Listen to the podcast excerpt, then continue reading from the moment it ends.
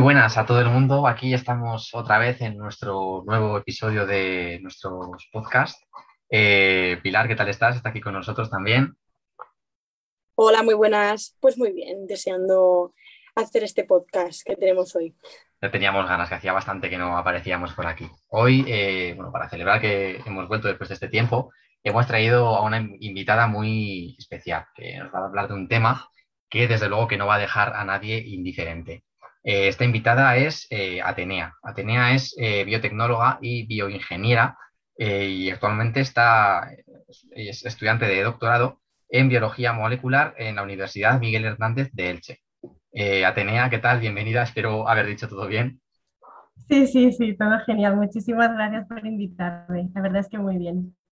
Bueno, pues cuéntanos. que tengamos este podcast. Sí, la verdad que eh, había muchas ganas ya de grabarlo. Así que nada, cuéntanos, cuenta un poco a, nuestros oyentes de qué vamos a hablar hoy. Bueno, pues mi intención es daros un poquito unas pinceladas desde mi humilde punto de vista sobre eh, en qué punto está la investigación en diabetes, tanto en España como más o menos en el mundo este es un tema demasiado amplio para abarcarlo en un podcast y para abarcarlo una sola persona, así que yo voy a centrarme en diabetes tipo 1, que es la que yo investigo en mi tesis doctoral, pero eso, desde un punto de vista muy, muy ligero, ¿vale? Perfecto. Así que bueno, así un poquito eh, para empezar, antes de ir al grano del tema, eh, cuéntanos un poquito cómo está el mundo de la investigación en general.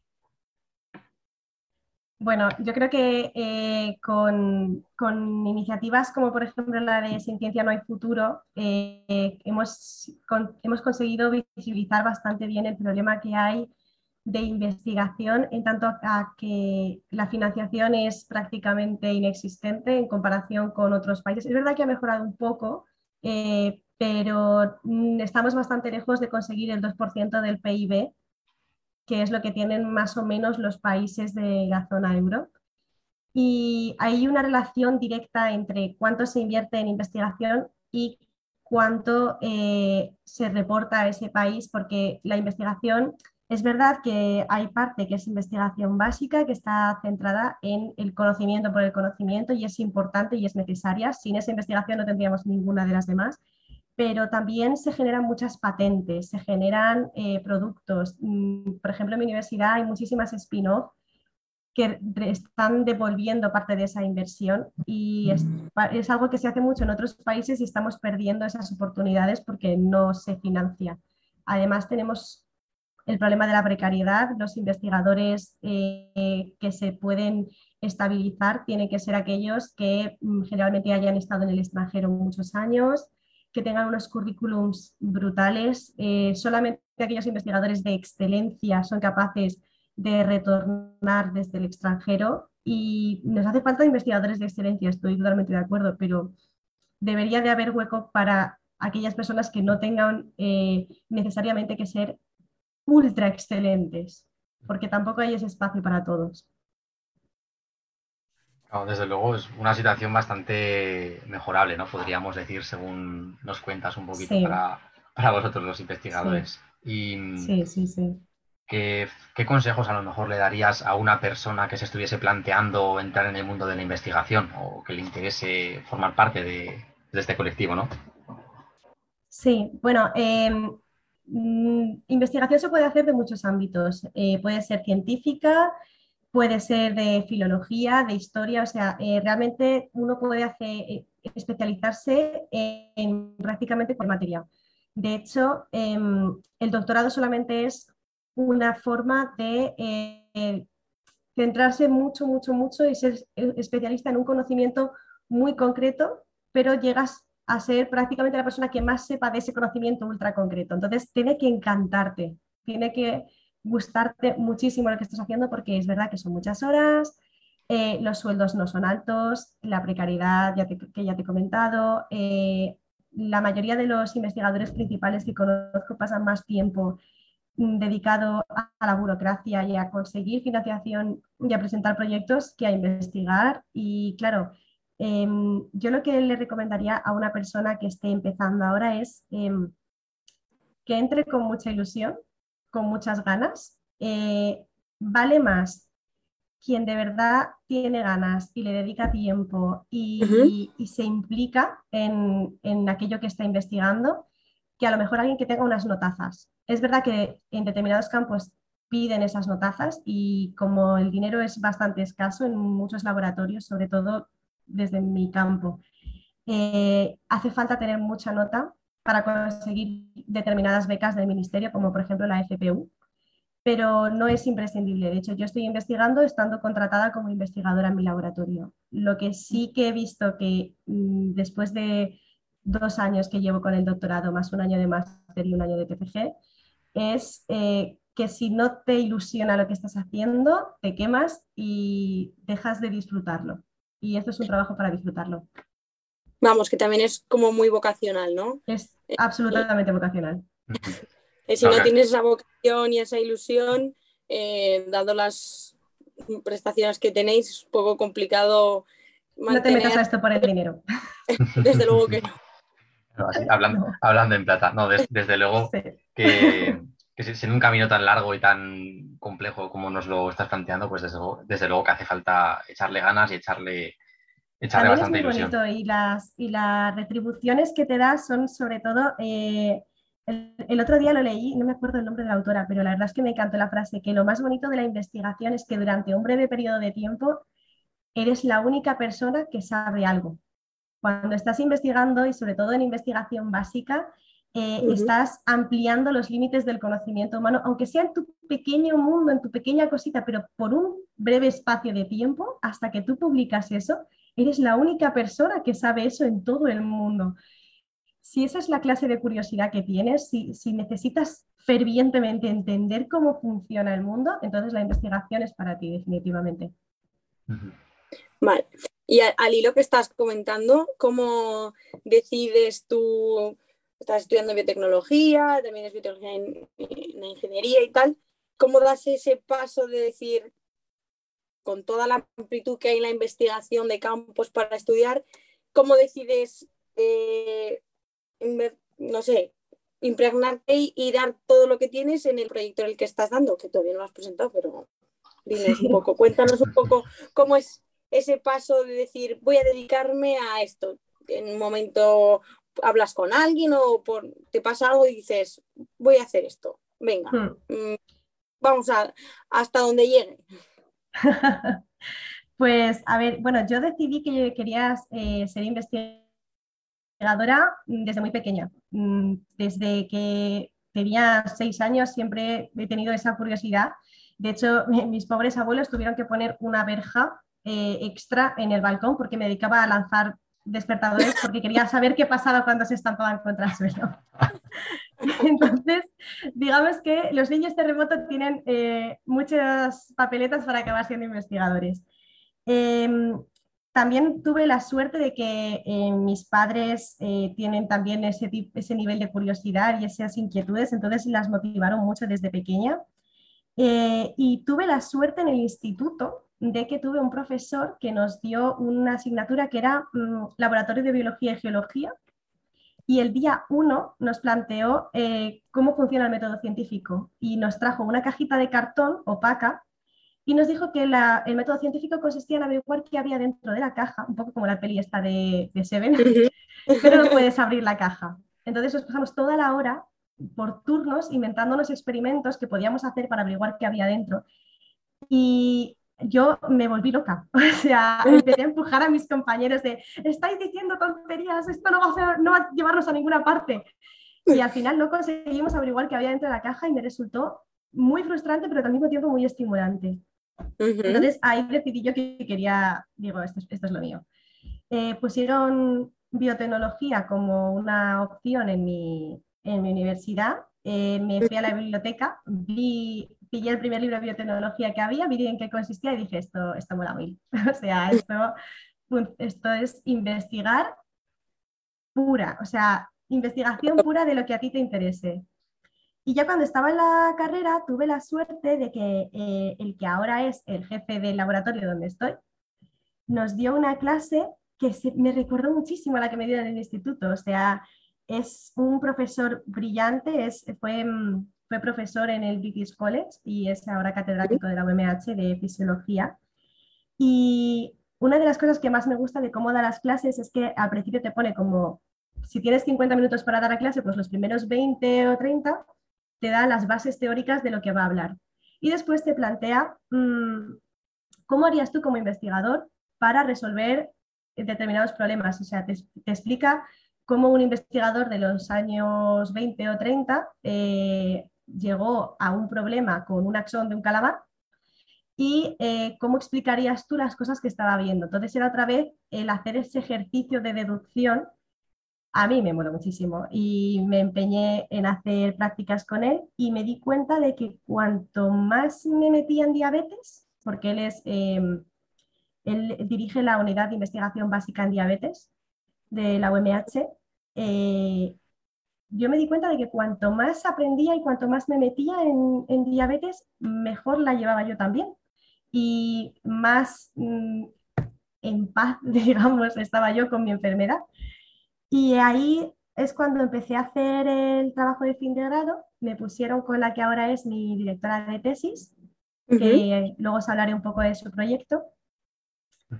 Y, ya me fui dirigiendo poquito a poquito hacia la diabetes tipo 1 y ya pues ahí mm, ya está. O sea, yo ya me enamoré del proyecto, me, me enamoré de las celulitas que veía a través del microscopio. Eh, encima, bueno, ahora mismo el proyecto de mi tesis está basado en proteger a las células beta para que no mueran. O sea, em, así muy brevemente, cuando uno debuta en diabetes tipo 1, es porque tu sistema inmune durante varios años ha estado eh, eliminando las células beta del, páncreas, que son las que secretan insulina, y, y este es, eh, cuando uno debuta, y tal cual te lo explican en la consulta, puede dar a entender que, te están, que, ha, sido algo muy momentáneo, que ha sido algo eh, en cuestión de semanas o meses, pero realmente cuando uno debuta en diabetes tipo 1, en la mayoría de casos, eh, ha sido algo que ha ocurrido a lo largo de años. Entonces ahí tenemos una ventana terapéutica en la que podemos actuar, podemos educar al sistema inmune, para evitar que ataque a las células beta, podemos proteger a las células beta eh, o podemos incluso ocultarlas del sistema inmune, eh, de forma que sigan actuando como células beta en algunos aspectos, pero no sean objetivo de ese ataque. Concretamente en mi tesis lo que nos basamos es en una propiedad que tiene las células que hay justo al lado de las beta, que son las alfa. Las alfas son muy, muy, muy, muy parecidas a las beta. Eh, durante su desarrollo embrionario son prácticamente idénticas hasta casi el final. Y una de las características que tienen es que durante, bueno, las células beta son las que secretan insulina, las alfas secretan glucagón. Tienen funciones opuestas, pero funcionan de formas bastante parecidas. Eh, durante la diabetes tipo 1, las células beta mueren, pero las alfa no y están muy unidas, están exactamente en el mismo ambiente inflamatorio, eh, pero algo deben de tener las alfa que las beta no tienen y que las está les está permitiendo sobrevivir. Entonces, eh, nuestro enfoque es cómo podemos hacer que las betas se parezcan más a las alfa sin dejar de ser beta y que puedan sobrevivir incluso aunque el sistema inmune esté por ahí dando por saco. Pues muy interesante, ¿verdad? Sí, que, a mí me lo parece. Por, lo, que cuentas, sí que parece muy importante, ¿no? Llegar a, entender por qué ocurren. Sí. Me están dando ganas a mí todo de ponerme a estudiar en la No te digo más. La verdad, desde Siempre serás bienvenida al laboratorio.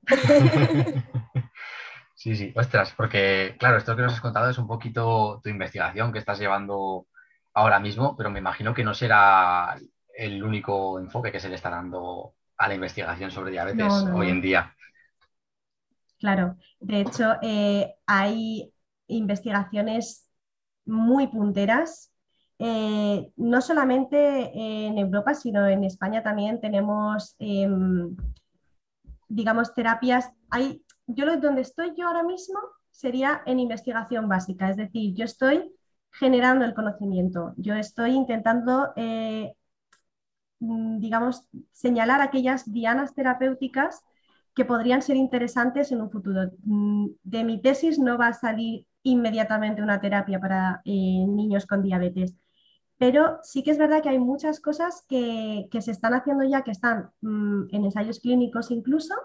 Por ejemplo, la famosa vacuna para la diabetes tipo 1, eh, que es uno de los casos más interesantes para mí, porque resulta que mm, ese ataque por parte del sistema inmune eh, no es casual, no ocurre de forma espontánea, sino que tiene que haber un componente genético que tampoco lo explica al 100% y un componente ambiental. Por lo que hemos podido ver, gran parte de ese componente ambiental podría ser una infección por un virus. Un virus que eh, incluso se ha conseguido aislar de niños fallecidos eh, con diabetes tipo 1 recién debutados y es el Coxsackie B. Es un enterovirus que produce diarreas y malestar en el estómago y demás. Pero claro, si ya juntas una predisposición genética que había de antes, más este ataque mm, por un virus que en el 90% de los niños no supone ningún problema, pero en aquellos que sí que tienen este background genético eh, son susceptibles,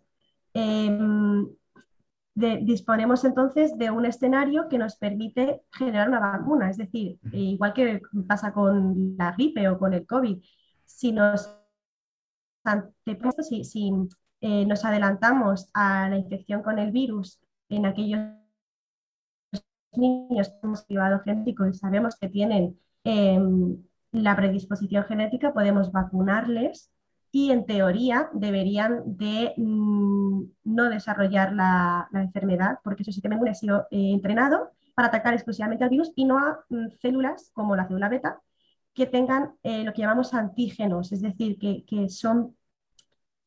La célula beta eh, tiene, a ver cómo lo explico, moléculas en su, en su, en su capa más externa, en la membrana, que pueden hacer que sean más visibles para el sistema inmune en estas circunstancias. Eh, una de las cosas más interesantes que se ha visto hasta ahora es que eh, la diabetes tipo 1 antes se, enfocaba todo muy al sistema inmune y resulta que es, mm, digamos que el problema no solamente es del sistema inmune, sino también de la célula beta. La célula beta también está alterada y a veces eh, parte de esa alteración es llamar mucho la atención. Entonces, si tienes un asesino en serie por ahí paseándose, no te pongas a gritar y a bailar. Pues la célula beta a veces hace eso. Eh, entonces, mm, algunos de los proyectos eh, que se están llevando a cabo también es eh, eso, el ocultar a la célula beta lo que sería a lo mejor la inmunotolerancia, ocultarla del sistema inmune para que no sea tan atacada cuando se junten todos estos factores vamos, que no llame tanto la atención, ¿no?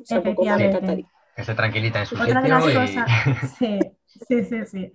Otro de los enfoques que de hecho ahora mismo, eh, si no recuerdo mal, hay mm, tres o cuatro pacientes eh, con diabetes tipo 1 que ya están en ello, son eh, bueno, las famosas células madre, que la idea sería coger células de pacientes, em, evitarlas genéticamente para que normalmente se cogen de la piel, eh, se mm, derivarían a célula madre y una vez que, una vez que se han desdiferenciado, han pasado de ser una célula diferenciada de piel a una célula no diferenciada tipo célula madre, no es exactamente una célula madre, sería una célula madre inducida, volver a diferenciarla a célula beta. Y eso se está haciendo ahora eh, para mm, implantes subcutáneos de, creo que son subcutáneos, mm, mm, si me equivoco lo siento, em, pero vamos, eh, para eh, insertar esas células en pacientes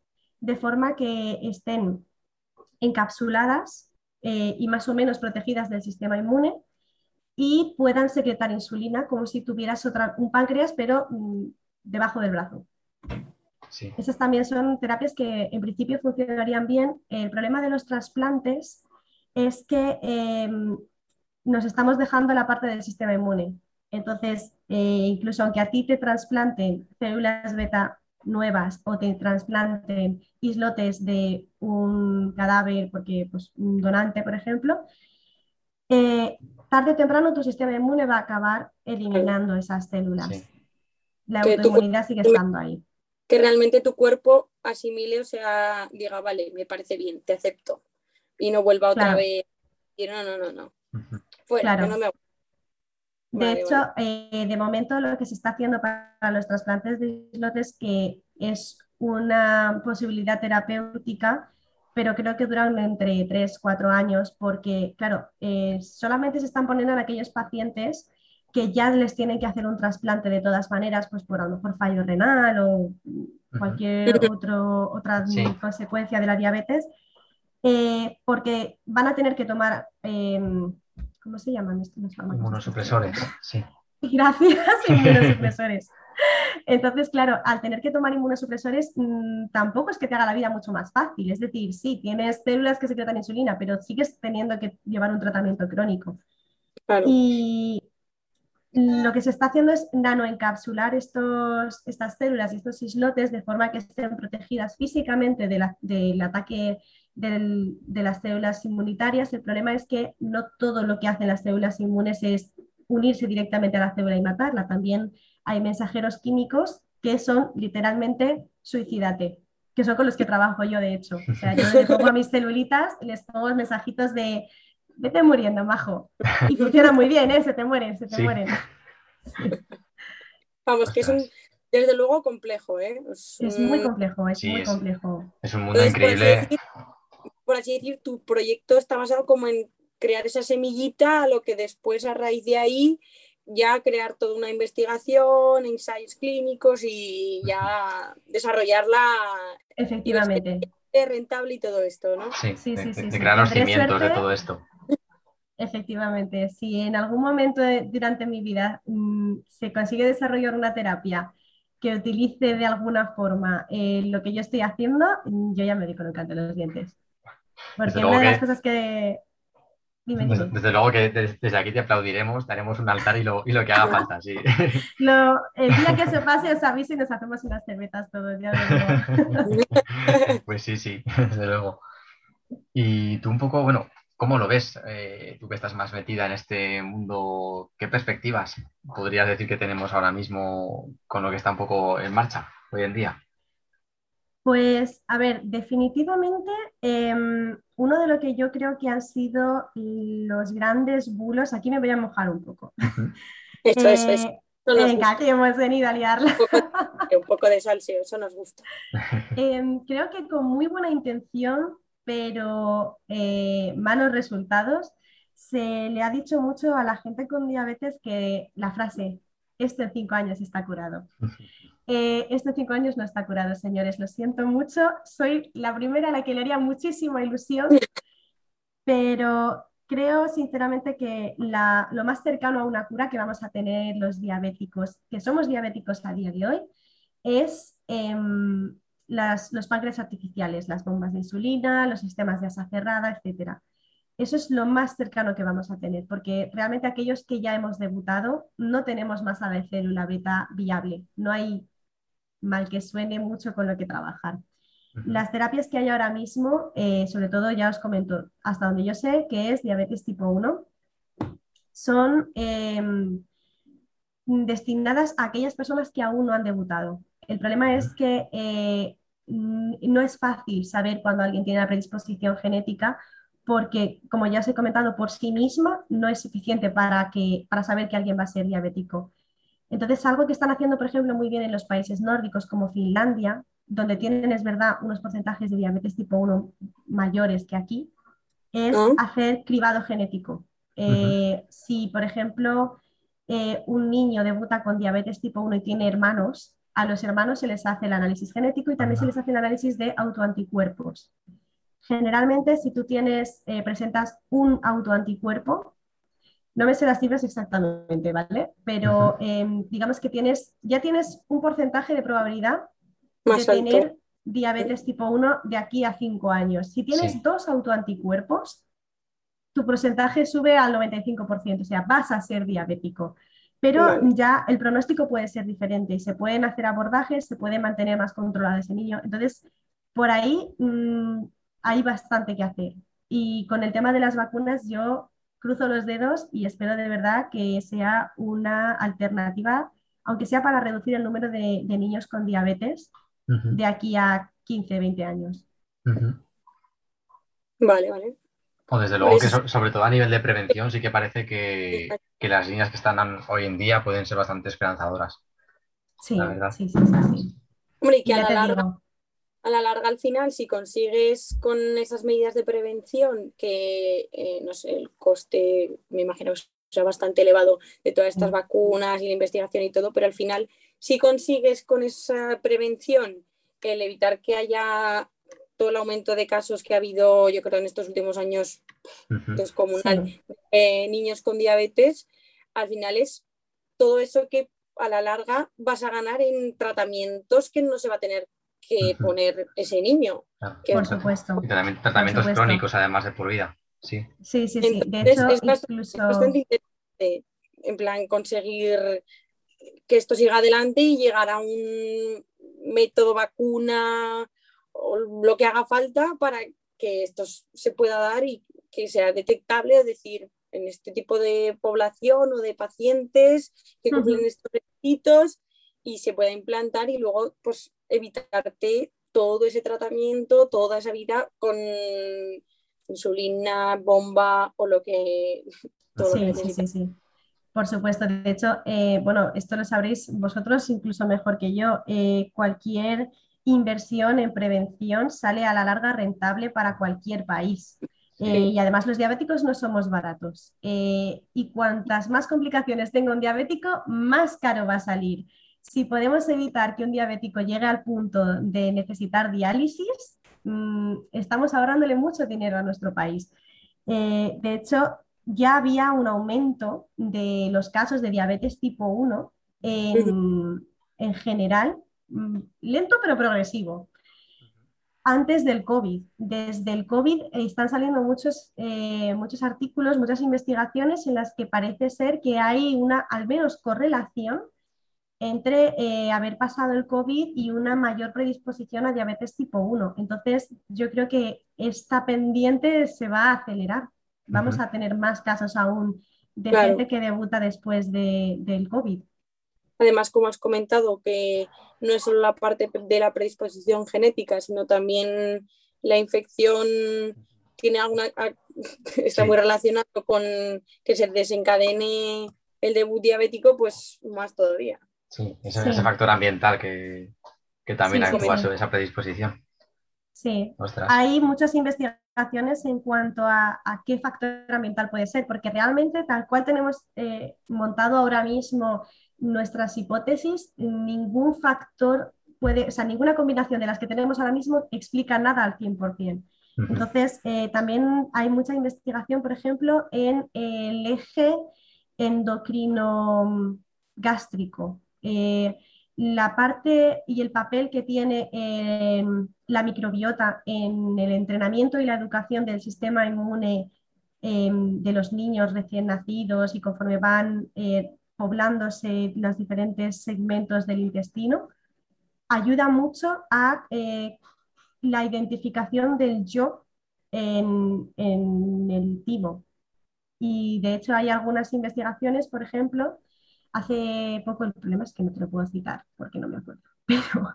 Pero em, es verdad que hay, hay queda, pero que hay, hay papers que, que, lo relacionan incluso pues eh, niños que a lo mejor han tomado antibióticos desde muy jóvenes, han perdido eh, ciertas poblaciones bacterianas que tienen eh, lo que os he comentado de los antígenos, las moléculas externas parecidas a algunas moléculas de la célula beta y por tanto si pierdes esas bacterias y ya no las puedes recuperar, al menos no en el tiempo en el que eh, nos serviría para educar al sistema inmune, eh, tienes más predisposición a tener diabetes tipo 1 porque tu sistema inmune no ha sido capaz de aprender, gracias a esas bacterias, que la célula beta no es el enemigo. que, es, un, cóctel increíble de factores que muchos de ellos desconocidos todavía, que al final lo que resultan es esto, en que poco a poco pues se vaya eh, siendo posible padecer esta, enfermedad.